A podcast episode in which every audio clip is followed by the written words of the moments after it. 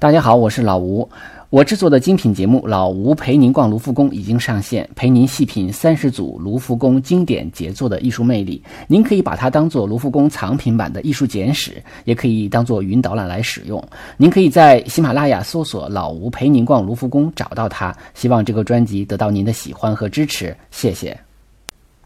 大家好，这里是手机美术馆，我是老吴。呃，在这个节目之前呢，我首先要做一个简短的声明啊，就是手机美术馆呢虽然是一个呃公开的免费节目，但是版权呢属于播主啊老吴本人，呃，未经我的允许啊，不得在任何的电台或者网络平台、移动平台上使用。啊，之所以做这样一个声明呢，是因为前段时间发生了一个盗播事件，啊，这个事情我完全不知道。那么后来也是有朋友告诉我，我才知道啊。那么这个盗播事件发生了长达一年之久啊，在一个电台播出。呃，当然了，因为呃，我跟这个电台呢进行了一个接洽，呃，双方算是和平解决啊。当然，这个电台也承诺我以后不再播播出了啊。我目前在电台呢，只是跟这个北京新闻广播，呃，博物馆奇妙夜这个节目呢合作啊，做这个节目的常驻嘉宾。那么录制的节目呢，也就是大家在呃这个艺术旅行漫谈这个专辑中听到的这个节目啊。那么其他的没有啊，就我我都没有没有授权，所以因为我现在也只知道这一个电台做了这样的导播。啊，因为他们的做法是把我的节目从网上荡下来，然后呃切成很多碎片，然后用主持人的串场的方式把这个节目做出来。啊，我我非常的意外啊，但是呢，啊，因为彼此已经呃算是和平解决，所以我也不再呃公布这个电台的名字了啊。如果大家在其他的电台听到有盗播的情况呢，也可以留言告诉我。那么今天我们要讲的呃这个画呢是高更的作品啊。呃，是著名的“我们从哪里来，我们是谁，我们到哪里去”这幅画收藏在美国波士顿的艺术博物馆。呃，因为它的这个标题呢，我们大家都能看出，这就是哲学上的终极三问嘛，对吧？所以呢，呃，我们这期节目也会叫“终极三问”。这幅画的尺幅非常的大啊，长是三米七五，呃，高呢是呃呃一米三九。呃，那么就比较遗憾的是呢，二零一五年我去波士顿旅行的时候，这幅画被借出了。当时被借到瑞士的巴塞尔啊贝勒呃贝耶勒基金会呃这个美术馆展出啊。其实这幅画呢也是八百年不展呃不借一次啊，借一次还让我给赶上了，所以我也没有看到这幅画的原作，非常遗憾。我在那个波士顿艺术美呃艺术博物馆里头来来回回找了半天啊，也没有找到啊，后来才知道借出了啊，非常遗憾。那么保罗高更啊，实际上是非常非常重要的一个画家，这也是我迟迟不讲的原因，因为我觉得他比较难讲。有人呢将他跟呃将他跟塞尚、梵呃梵高并称为法国的后印象派的三大画家啊，当然呢也有人把这个修拉。啊，算后印象派的，但是也有人呢说修拉是新印象派的啊。实际上呢，呃，算修拉算后印象派还是算新样派？新印象派，这是不同的艺术史家都有不同的解说啊。但是不管怎么说呢，就是他们都是跟印象派呢是不同的啊。呃，那么如果我们按常规来说呢，他跟呃呃塞尚和梵高相比的话，他知名度要呃略低一点儿。呃，后印象派呢，其实他们有很多人也是参加过，就是像这个塞尚、像高更，都是参加过印象派的画展的，啊，所以呢，他们一开始也是以印象派自居的，但实际上他们的艺术观跟印象派确实很不同的啊，所以，呃，尽管他们的名字上很相像啊，也同处于一个时代，甚至在一块玩一块混，但是从这个呃艺术的审美观上来讲，他们是走的是比较远的。呃，我自己有一个不太恰当的比方啊，这个不是艺术史上说的啊，这是我个人的一个见解。我认为呢，印象派实现了在艺术审美上的一个破旧啊，但是并没有起到一个立新的作用。但是后印象派则实现了艺术史上的这个立新，所以后印象派对后来现代艺术的一个开启是非常重要的。所以，所以也有很多人说，呃，塞尚是呃现代艺术之父嘛啊，那么。呃，可想而知，这个后印象派对于后世整个现代艺术的一个影响是多么的深远。其中高更的特点呢，他是呃比较厌倦这种欧洲的哈文明啊，这种比较开所谓开化的文明，还有这种工业化的社会，他对传统艺术的那种典雅呀非常非常反感，他觉得那是陈词滥调，他向他向往这种原始和自然的生活。啊，他更希望就是生活在这个，在这个原始民族啊，在东方艺术啊，啊，甚至这个有色人种的艺术中呢，去寻找一种呃简单直率的这样的一个画风啊，创造出一种原始神秘意味而又而又有象征意义的艺术。那么他应该讲达到了自己的目的。呃，实际上在一八八九年举行的巴黎世博会上边啊，会有一些来自于所谓法国殖民地的。呃，一些国家来参与这些呃呃这个世博会的呃展览什么的啊，那么这些国家带来的他们本地的文化，包括他们的建筑、他们的音乐艺术啊，这些其实对于当时在法国的一些艺术家都产生了非常深远的影响啊。其实包括像啊像这个像罗丹呐等等等等吧，他们都受过这个世博会的影响。世博会在当时的影响其实是很大的。那高更呢，就对于。呃，这种来自远方的呃这些国家呢，啊，尤其像这些岛国呢，就产生了向往啊。那个对于高更来说，可能就是诗和远方了啊。那么他对于呃，他就后来到了这个这些像呃这个塔希提岛啊等等等吧，他们就对这些民族艺术做了一番研究啊。然后呢，他就开始呃，就创造出来一些属于他个人的一些呃鲜明的风格啊，比如说用强烈鲜明的大色块。啊，用种单线平涂的手法啊，就形成一种非常原始意味的艺术风格。但这个当然又不是传统当地艺术的一种简单的复刻啊，它是一种结合了印象派艺术呃和这样的一个专门的或者科学的这种美术训练之后的一种思考啊，所创造出来一种风格。其实呢，呃，他跟这个塞尚和梵高一样，都是摆脱了模仿自然的传统，就是因为之前。啊，古典主义不用说了，那也就是对于生活真实人人和生活的一种再现啊。浪漫主义也是，是吧？写实主义也是啊。印象派甚至说印象派也是啊。他比如他追求真正的光和真正的色彩啊，室外光啊那种天那种色彩。所以呃，只有后印象派摆脱了这种东西，就是说对于说画的真这个问题，对对他们来讲已经不是一个束缚他们的啊一个理由了。他们完全抛弃了。我要画的真，但是而我要在这个画中表达强烈的我的个人的那种对于美的一种追求。呃，但是我们说到后印象派的时候啊，呃，原则上来讲，后印象派它就不是个派啊，因为这三个人呢，你你们去呃，就是大家可以比较的时候，就会发现，其实他们三个人彼此之间很不像，而且他们从来没有组建过一个团体啊。呃，这个赛呃，这个高更和梵高他们俩在一起短暂这个同居过哈，打打引号的同居就在一起，呃，那么一想一起创作，还因为发生了很多很多的分歧啊，就彼此对于艺术的理解和认知啊，包括观念都很不同啊，那么吵来吵去呢，结果这个还发生了著名的这个割耳朵事件。呃，那么后来这个高更当然呃离开了这个呃梵高，但是他们各自呢却找出了一个属于自己的路，所以有的时候我们回过头去想想，其实这种争执也没有什么意义哈。那么更多的还是要按照自己的想法。那如果说你这个想法你一直一直去大胆的试验的话，也许就能真的找到啊一条艺术之路啊。没有没有这个世界上可能没有一条就是只有一条路可走的这个这个所谓的艺术审美观。啊，而是说有可能有不同种路，而且每每种路都会有它各自的闪亮的地方。呃，如果说梵高和赛那个和高更他俩啊达成了妥协，彼此 就是觉得你也对我也对，咱们和个稀泥吧，也许他们俩画的话都很平庸，就就没有后来的精彩了啊。所以尽管他们俩相处的时间很短啊，但是啊像。最后最终决定各自走各自的路，我觉得也是非常好的一个呃一个结局吧啊！当然，从人生的角度来讲，这这老三位可能日子过得都不怎么样啊，尤其是梵高和高更啊，日子过得都都很不容易。我们在这期节目中也可以对三位呢进行一个简单的对比。塞尚他的这个一生的创作活动，他是为为了追求一种画面的一种平衡感啊，重量感、体积感。啊，还有这种稳定啊，宏伟，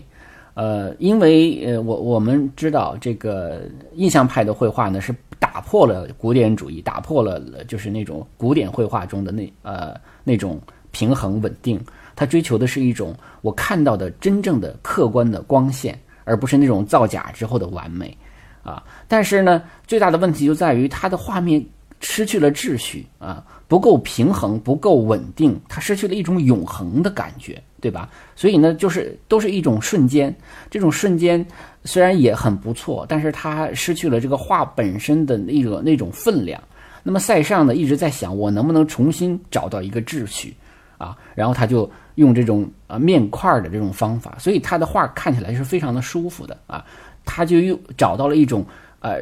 同时又很现代，同时又又很啊有有一种古典美，但是又不是古典主义的古典美，它就是那种很永恒的感觉。所以他找到了那种形体和呃，就是永恒的形体和坚实的结构。这是塞尚，所以塞尚在呃，就是对后世的影响，应该讲在三位中是更大的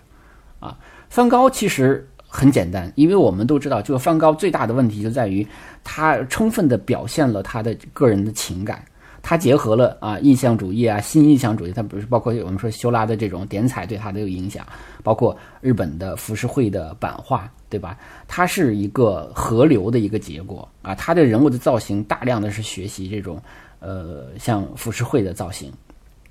那么他的，所以有人说他画的所有的画像都是他的自画像，因为每一幅画中都装着一个梵高的灵魂，所以他的画也是最有感染力的啊。那么他，呃，有人认为他是就是表现主义的先驱啊，而且他深刻的影响了后来的，包括像野兽派啊，或者我们刚才讲的这个整个的表现主义的绘画啊，所以他的影响也是巨大的。那么还有就是高更啊，高更的影响。呃，是另外一种影响，就是因为高更和呃梵高的这个很大的一个争执，就是说我要不要写生，我要不要对着实物画。那呃梵高虽然说我要表达我内心的情感，但是我还是要对着实物画，我要画我看到的东西。但高更不是，我我我是我不要面对着他画，而是我要凭记忆画。啊，他提倡就是综合的，呃，和象征的这样的一种美学原则，所以他是他受到象征，就是呃，跟象征主义的这种关系会更深。他审美审美中追求的是，因为他向往诗和远方嘛，他向往这种是有神秘神秘调调的这种东方啊，或者呃那种太平洋上的岛国，所以他就形成了原始主义的风格。啊，那么他的这个风格后来影响了谁？影响了像莫迪里阿尼呀、像贾科梅蒂呀这些这些人的艺术风格。所以你看，他们三个人就分别影响了不同的啊。塞尚影响的是像立体主义啊、抽象主义啊，所以他嗯，就是每个人的对后世的影响都是都是影都是巨大而深远的。所以后来的呃每一个流派，你往上找。你都能找到他们三个人中的一个啊，当然也有可能是找到修拉那儿啊。所以为什么后来把把修拉也放在后印象派，就是原因就是在于此。那么就是说，印象派对后世的影响并没有大，但是印象派都通过所谓后印象派的这几位、这老老三位、老四位对后边的人的影响却是非常非常大的。那么这他们三个人的。从人生的角度来说啊，我们可能很多人也都呃读过他的他们的传记啊，或对他们人生了解，就发现这三位的特点就是都特别的孤独啊，非常非常的孤独。那么他们三个人，我我感觉就像数学中的三个质数，对吧？我们有一个话叫有一句有一个小说叫《质数的孤独》。他们像三个质数，就是说，他们当时虽然对当时的已有的艺术不满，但是他们彼此对这个艺术的不满的那个点也不一样啊，所以他们彼此之间在艺术观上其实也没有什么太大的交集，而且他们自己最后最后找到的路径也不一样，他们彼此之间甚至没有共同语言，对吧？就像我说，呃，梵高和高更之间都没有共同语言，但他们各自孤独。孤独着自己的孤独，他们各自探探索，成就了现代艺术的不同的路径，开启了一个全新的一个艺术时代。所以，从某种意义上讲啊，至少可以说他们是近一百五十年来哈，甚至两百年来艺术史上最耀眼的三颗明星。但是这三颗明星是三颗孤独的星啊，他们他们不在任何星座上啊。所以呢，呃，我们在他们的画作中，真的是每一个人的作品中都会找到。那个让我们眼前一亮的，同时又触动我们内心的啊，同时又让我们在呃艺术上看到呃不同的可能的这样的一种表达啊，这也是后印象派的非常重要的呃一个贡献啊。所以呃，在今天的这个画作讲解之前呢，我就多啰嗦一些后印象派这个事儿啊。高更是一八一八四八年出生的啊，呃，有的资料说他出生于巴黎啊，有的资料说他出生于秘鲁。啊，因为他的妈妈是一个秘鲁作家的女儿啊，所以呢，有的时候为什么我这一个节目做起来就做特别费劲呢？因为看很多的资料，这资料上说的都不一样啊。那么你像说他出生于秘鲁的，就是《十九世纪欧洲艺术史》这本书，哎，这本书非常好啊，我个人感觉也比较权威，所以我觉得他说的可能性还挺大的。呃，他是就是高更十七岁的时候呢，因为当时父母已经呃双亡了，他就成了一个孤儿。当时他的监护人是一个很富裕的金融家和艺术收藏家，所以呢，他就在开始接触这个艺术收藏了啊，所以就等于触触碰到艺术了。但是因为呃，当然也因为这个监护人啊，所以他才后来就得到了一个呃股票经纪人的这么一个工作啊，因为那个人是个金融家嘛。当然，他在成为股票经纪人之前呢，他也在船上当过水手啊，等等等等，他也有这种不同的经历。啊，那么二十五岁的时候，同一个丹麦籍的啊女子叫 Gad 啊，同这个 Gad 结婚了。那么从这个时候开始呢，他开始啊学习学画。当然，人家后来就结识了这个著名的精神导师毕沙罗啊。我们都说毕沙罗是个大好人，那他他帮助了很多很多的印象派、后印象派的画家。啊，但是实际上是他自己的画，其实我个人 觉得不怎么样啊，这是我个人的评价，就是嗯，不会让人眼前一亮啊。尽管画的也不错，也挺有那个时代的风格的，但是我觉得它的最作用可能更多的还是起到这种呃润滑整个这个这些不同的青年画家的作用啊，而且像个老大哥一样对其他的这些画家非常非常好，所以毕沙罗是一个很好的人。呃，一八八三年的时候，高更就辞去了交易所的工作，成为一名职业画家。啊，在很多的讲解中啊，或者很多的书中啊，尤其是咱们中国人写的书中，就会美化这样的一个经历，就说啊，他是为了艺术啊，抛弃了这样的一个很高薪的、很体面的工作啊。但是呢，在《十九世纪欧洲艺术史》这本书上说呢，可不是这么说的啊，说一九一八八二年发生了股灾啊，就是。这个股票市场这种大崩盘啊，那使得这个高更呢失去了工作。所以呢，你看不同的书上对于一件事的这个解读是不一样的啊。所以我觉得我们也不知道到底发没发生这个股灾，但是这个事情可能没那么简单啊。那么也不能说他就一定是为了艺术献身。所以，但是呢，也恰好是那个时候他，因为他已经开始学画了，他对艺术确确实实是产生了兴趣的。但后来因为他没有钱了。啊，他的画又不怎么好卖啊，卖不出去，所以他的妻子啊，连同他的这个子女们啊，就迁回娘家了，就回到了丹麦。他自己呢，一个人啊，当然是生活在巴黎啊。也有人说他带着一个儿子生活在巴黎，反正生活是非常贫困的。那么关于呃高更的生平呢，还有一个嗯英国的作家毛姆写了一本小说啊，叫做《月亮与六便士》。啊，那么这本小说呢，可能有不同的人有不同的解读啊。我之前还听了一遍。那么这个小说呢，就是它里边的很多的情节，实际上不能完完全全跟高更是划等号的。它有很多这种文学化的表达，或者说呃这种编的这个故事的成分啊。但是呃，应该说大差不差啊。但是主要是写他的这个为了艺术啊，那么他做了很。哪些就是探索？我个人他，我个人觉得毛姆也并没有完全美化这个高更，他只是说在讲有一种人，他就是他，如果他不画画，他可能会死。所以我个人觉得，可能高更更更像是这种人他不是说我为了什么艺术上的追求，而是说他他好像就是为了这个而生的啊。那这个东西也没有什么可感动的，对吧？你一个人如果为了一件事情而生的话，那他再怎么执着，那就是他这个个人的一个。啊，一个命，一个宿命啊！我个人觉得更多的是像宿命。他三十八岁的时候呢，因为那个时候他没什么钱，所以他不能完全老是生活在巴黎，所以他就跑到那个布列塔尼。布布列塔尼是法国的一个省，那跑那儿去呢，生活就比较啊，就是说成本就比较低了，房租也很便宜了啊。画就他就会描绘当地的啊这个风土人情。呃，那么后来呢，就。跟梵高有过短期的合作啊，就是著名的这个戈尔事件，我们就不细说了，这个很多人都知道。呃，很很短暂的这个时间之后呢，他又回到了布列塔尼啊。那么在这个第二次布列塔尼期间，他认识了呃一个年轻的画家叫啊伯纳德啊，也有是也有人翻译成贝尔纳啊，就反正这个可能是不同的语言发音不一样吧。那么那个年轻的画家只有二十岁。那么当时在试验一种叫做分格主义的画法，实际上就是用黑色的线把不同的颜色区分开啊，实际上就是我们说的这个黑大大黑的轮廓线，他就不再追求三维立体的错觉，就是因为我们之前说解剖学也好，透视法也好，它是追求画的像真的似的，对吧？画的这种准确性。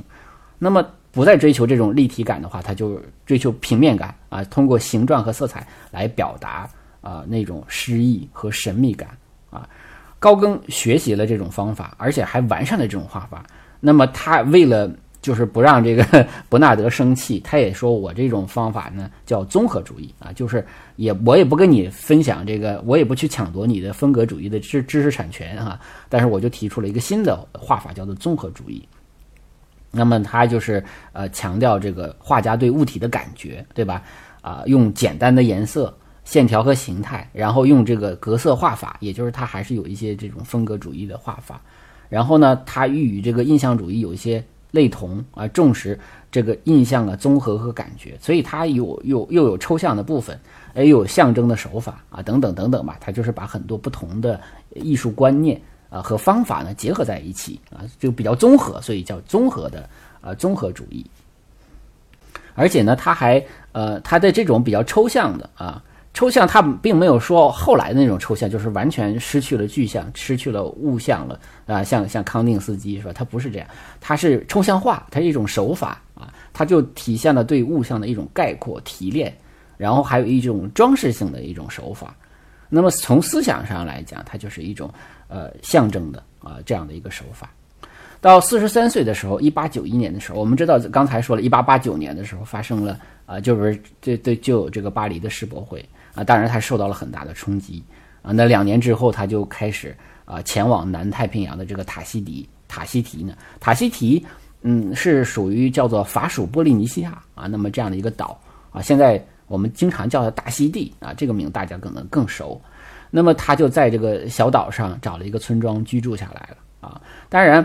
关于这个史实上说法也不一样，有人说他是变卖了他一部分的作品啊，作为路路费。但实际上有一个纪录片说，他是在接受了官方的一个项目资助啊，要对呃这种呃塔希提岛上的这种呃呃原始艺术啊进行一个采风啊，或者像田野调查这种方式啊，它是一个项目。那么他拿到了这样的一笔资助呢，就前往塔希提岛啊。我觉得这个说法还是蛮可信的。他到了之后呢，他就被当地的这种啊比较。天然的 这种比较原始的生活啊，所深深的吸引了啊，所以他甚至在那个地方跟土著居民打成一片，是吧？赤足裸身，不衣素食，哈，还甚至还呃娶了当地的一个妇女为妻。有人说他不是有已婚吗？啊，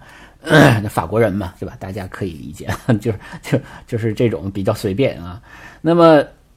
但是呢，生活很贫困，所以两年之后他回到法国啊。然后呢，还收到了一笔小一小笔遗产啊，在在法国生活了两年之后，但是他真的很不喜欢法国。后来又，呃，一八九五年的时候就又又来到这个塔希提岛啊。但是这样的话，在这个岛上呢，他贫病交加啊，后来还得了梅毒啊。所以呢，也应该想象出来，其实呃，高更在这个呃私人生活上应该是。呃，这个比较呃比较放纵的啊，应该是比较放纵的。所以呢，他的这个那个而而且那个时候得梅毒是一个致命的病啊，就跟得现在得艾滋病似的啊，可能比艾滋病还要难啊。所以呢，就是最后他就死在那里了啊。那么今天我们要看的这幅画呢，啊，我们从哪里来？我们是谁？我们到哪里去？这幅画呢，实际上好像也恰恰好好是他呃当时呃自己人生低谷的时候啊。那么在那种情况下。他画的一幅画，这幅画画于一八九七年啊，就是在这个塔希提岛画的啊。他当时是四十九岁，那么当时呃，除了自己有身体有病之外呢，还有就是听说啊，他听说他的女儿就从这个遥远的这个法国传来的消息啊，他女儿呃去世了啊。那么呃，他的身心俱疲吧，应该讲心理上啊，身体上，他自己对于艺术上的这样的一种执执念是吧？这样的一种执着，然后再加上自己身体的病痛，再加上因为自己可能对家里的这种愧疚感，然后对孩子的愧疚感，再加上孩子的去世，所以他很有很崩溃啊，很崩溃。所以他画这幅画有一点想当做遗遗言的这样的一个作用啊。但是画着画着呢，他可能这种画，这个画本身也有一点点的治愈吧。呃，那么这幅画他画的时候并没有起名啊，而是说画完了之后怎么去呃起这个标题的时候，他最后想到了这样的一个说法，叫“我们从哪里来，我们是谁，我们到哪里去”啊，并且把这个标题呢画在了这个呃画的左上角啊，呃，所以画完这幅画他之后，他并没有自杀，而是又创作了像两个塔西提女人啊等等这些杰作啊。那么这幅画呢，它的整个的，因为它尺幅非常大，啊，色彩又非常的鲜亮，甚至是比较梦幻的一种色彩啊。你我们可以看到这里边，尤其尤其是这里边的蓝色啊、黄色、橙色这样的一些色系，呃，就会显得很梦幻。那么它是以塔希提岛的这个风景为蓝本。啊，那里边的像绿树小溪啊、远山大海呀、阳光啊、自由和空气啊，还有那里那里边，尤其是这种带有原始色彩的人呢，呃，都会都会让他充满了那种热爱和感动啊。包括那里边有很多很神秘的啊，甚至有一些比较比较原始的那种对宗教啊，对对于神神鬼鬼的那种呃敬畏啊，这可能都会让他心生一种感动啊。所以呃。我们在画的左上角啊，它正好左上角、右上角都有两个黄色的那个色块。那么左上角就是这幅画的标题，右上角是他的签名。呃，他也是很巧妙的利用了这个标题呢，呃，来结构啊，这个呃不是呃不能叫利用这个标题，利用这三段啊，利用三段也正好是对应了标题的三问。啊，其实他的这个画呢，应该从右往左看，对吧？如果是长幅的话，这个我觉得对我们中国人来讲是简直太容易了。我甚至怀疑，所谓从右向左看，是不是就就受到中国的这种卷轴画的画法的影响啊？因为这幅画呢，呃，最应该看的是右手边啊，从右向左看。那么我们中国的这个手卷哈，这种画也是从右向向左看。嗯，第一个部分啊，就是春天啊，生命之水呃这样的一个部分。实际上就是一个小婴儿，对吧？周围有三个女人围着，啊，甚至旁边还画了一只小狗，啊，一个小黑狗。那么这个小黑狗实际上跟最左边的左下角的那个白色的鸟，啊，它本身也是一种呼应的这样的一个效果，啊，也有人认为说这个黑狗是不是就是画人画家本人的一种象征啊？这个我们也没有办法考察。所以呢，这个部分。它就是象征着生命的诞生啊，也就是要要对应的什么？我们从哪里来？就是我们的出生，对吧？那中间这段呢，就是呃一个最中央的部分，实际上是一个摘果子的一个男的啊，男性男性的形象。呃，后身后呢有有特别暗的地方，有两个女子哈躲在那儿，好像是在思考也好，还是在那说悄悄话也好，是吧？还有一个。呃，另外一个男子是整个大后背对着我们，对吧？他们摸着头，感觉好像有一些困惑，对吧？那么这个苹果，我们都知道，在西方的宗教领域里，它代表着智慧之果啊。有了智慧，有了知识啊，那可能我们会解决很多生活上的一个难题。但同时呢，智慧和知识也会给我们带来很多的负面的东西，就是烦恼，对吧？当然，我们觉得可能。在高更的眼中，大溪地啊，就是塔希提岛这个地方呢，感觉就像伊甸园一样，就是他给了我们一个好像是大家可以呃，就是可以像回归到伊甸园那样的一个呃一个时代，所以它这里头有一种呃对于伊甸园的一种向往啊，所以他用塔希提岛的生活的方式来反射啊，像亚当亚当和夏娃。而且这里边摘了这个苹果，对吧？那也就是说，一方面是你可以解释为一种，就是说开始寻找智慧啊，来表现我们拥有了自我意识啊，控制自己的命运。你可以往这么深了想，但是浅了想也可以简单的想，为什么吃东西就是生存，对不对？所以呢，它就恰恰好可可以对应着啊，我们是谁的那部分，也就是说我们的存在的问题。你看，在摘果子的我们的左在左手边，是不是还有一个吃果子的女孩啊？所以摘果子、吃果子、劳作和饮食啊，是和人的本能啊。那么这都是人和大自然之间和平共处的一个关系，也就是生存。我们是谁？就是我们的生存，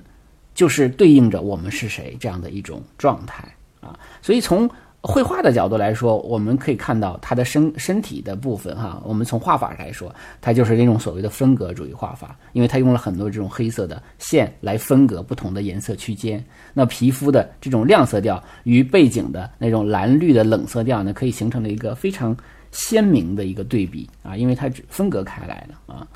而且呢，呃，劳作、饮食、生存，它其实就是回答了啊第二问。第三问，也就是说，画面的最左侧的这一部分，我们可以看到一个老太太垂垂老矣，然后呢，好像是呃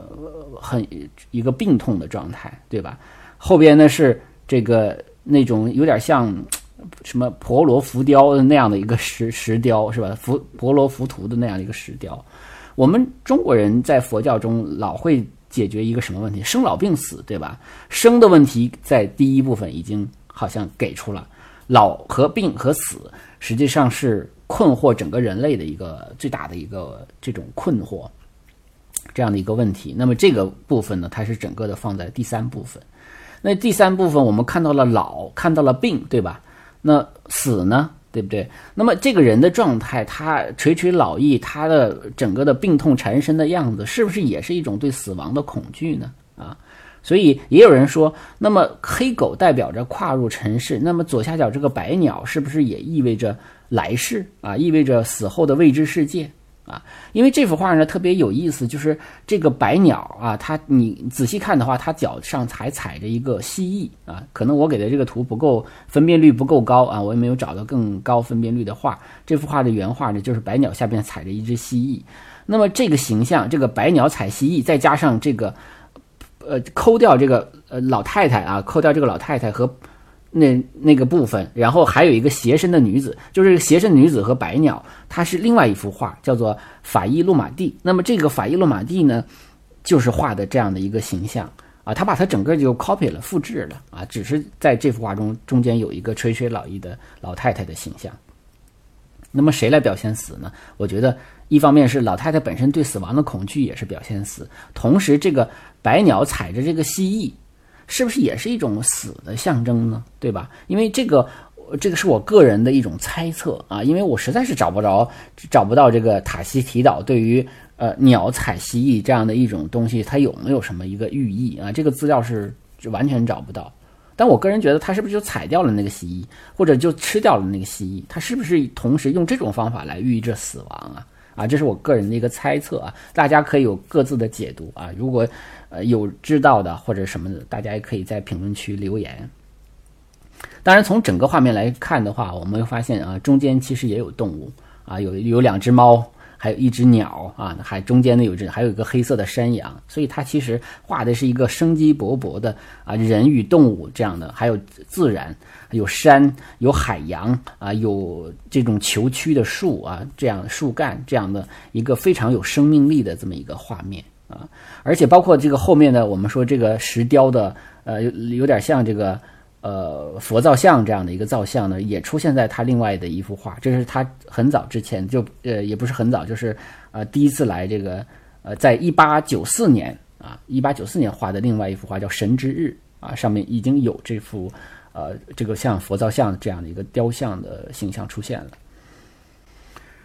而且我们如果真的按照以往的传统的构图方法来找的话，其实也能在这幅画中找到很多的。三角形的构图啊，你比如说，我就想中间的这个这个男子其实是顶天立地的，对吧？他整个的把这个画撑起来了。那他的苹果也是这个整个画面的一个中心的，这相对比较中心的位置。那它可以作为三角形的顶点。那么我们就可以找到另外一条线。你比如说左条左边的这个线就是那个吃苹果的那个女孩啊，那个那个苹果可以拉成一条线，和她的脚拉成一条线。那么右边呢？这个也是以这个苹果为呃，就是摘的这个苹果为顶点的话，就可以可以和这个啊右侧的啊有一个女性哈正在那好像若有所思的这个形象可以做一条线啊。当然这条线上还有那个呃后背对着我们的那个身体的那那个部分啊。所以大家如果去找的话，其实这种比较呃经典的构图的方法在这幅画中也是有呈现的。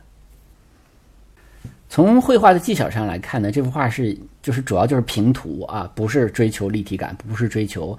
呃这种透视法啊，所以呢，它使这个画面呢更加的简洁，而且比较庄重啊。这种简洁又庄重，它其实也是增加了，虽然不是塞尚那种画法吧，但是它也是增加了一种呃永恒的感觉。而且它这种背景啊，相对就我们就说好像那种就是纯色彩啊，有的时候啊，我们还能分清啊，这个地方像一个书院，那个地方呃像一个什么东西，但有的地方可能就胡乱胡胡乱一片了啊，就是不同的颜色色块，你已经搞不太清楚是什么了，所以它就相对比较抽象化。那么这种比较抽象化的囫囵的这种呃背景呢，其实反倒衬托出前景中的人物的形象。那而且呢，这种做法呢，也让它就有那种装饰性。啊，因为我们都知道，就是相比于呃西方艺术的话，那东方艺术更具有装饰性啊，而且呢浪漫色彩更足，所以呢这幅画就是同时还有一种壁画式的那种感觉啊。色彩上他喜欢使用这种红色与橘红色啊，蓝色与绿色，紫色与暗褐色。那么这些画作比他早期的那些画作显得就更加那种斑驳啊、绚丽，而且我刚才也用了一个词儿叫梦幻啊，所以呃。而且呢，他在构图上也是很直接、很大胆的，就反映出这画家这时候他的整个的技法已经非常的成熟了。也就是说，这幅画就是他绝对的代表作啊，也是绝对能代表他最成熟的艺术风格的啊一个作品了。那背景中呢是塔希提特有的山峦、大海啊，还有树林，这刚才我们的都都说过了。那当然，很多的部分实际上看不太清楚，也分辨不太清楚的。啊，这也是刚才我们讲它的优点之一啊，突突突出这个个性，而且这些土著居民呢，甚至有的时候我们都分不清哪个是男，哪个是女啊，因为他们都是那种坦啊坦自很自然的这种袒露啊身体啊，不会羞涩或者禁忌，所以有的时候这种文明发展到一定程度的时候，它反倒成为一种。人性的禁锢啊，所以为什么高更那么喜欢这种带有原始的地区的东西呢？他也是说，好像一下子从那种所谓的现代文明中挣脱出去了啊，找到了一个，就刚才我们反复说的，就找到了他的诗和远方啊。他觉得这个地方才是他真正的地方，也就是我们老说的心所安处才是故乡。所以可能塔西提岛对于高更来说就是他的一个故乡一样，他在那儿可能前所未有的自在和舒服。啊，当然，病痛另说了，是身体的问题。所以说啊，有的时候，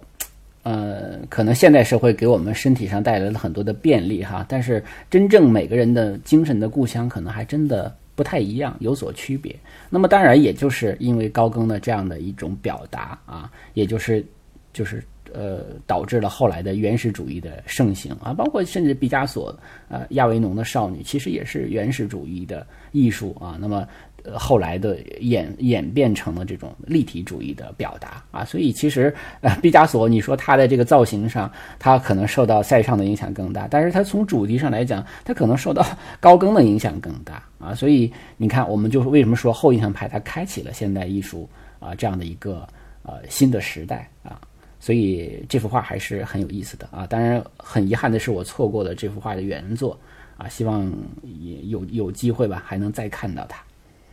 呃，那么这幅画我们就讲到这儿啊。那么感谢一直以来支持手机美术馆的朋友，也希望呃大家有兴趣可以订阅微信公众号啊，因为那个上边呢有些图可能会发发发的那个会比这里更清晰一些。希望大家继续通过打赏啊、赞助啊或者转发来支持节目。那么也欢迎订阅老吴艺术笔记在喜马拉雅的另外一个专辑啊《艺术旅行漫谈》。那这个呢就是电台访谈节目的一个合集。目前呢因为每周都在做，所以呢目前还都在持续的更新中啊。谢谢大家。